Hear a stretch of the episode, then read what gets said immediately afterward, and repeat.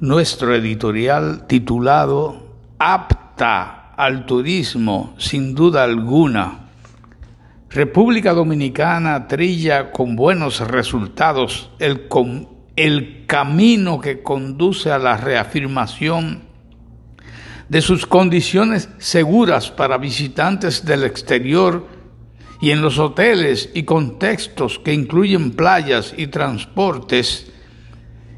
sitios para el esparcimiento, es notorio el funcionamiento de prevenciones poco comunes, incluso en los países de procedencia de los viajeros. Es por ello que Alemania coloca a este hospitalario lugar caribeño entre los destinos a los que sus ciudadanos pueden viajar sin temor a la enfermedad del SARS-CoV-2.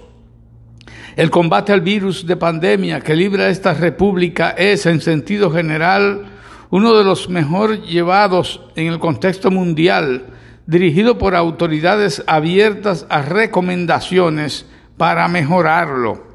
lidiando con los incumplimientos de proveedores de vacunas pagadas previamente para obtener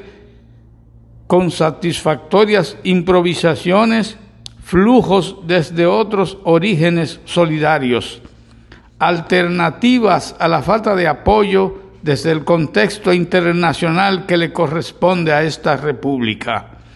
a la confianza en los enclaves turísticos y a las gerencias que hacen valer las precauciones sanitarias en cada sitio, contribuyen colectivamente los propios ciudadanos dominicanos que los frecuentan en asuetos cortos y largos.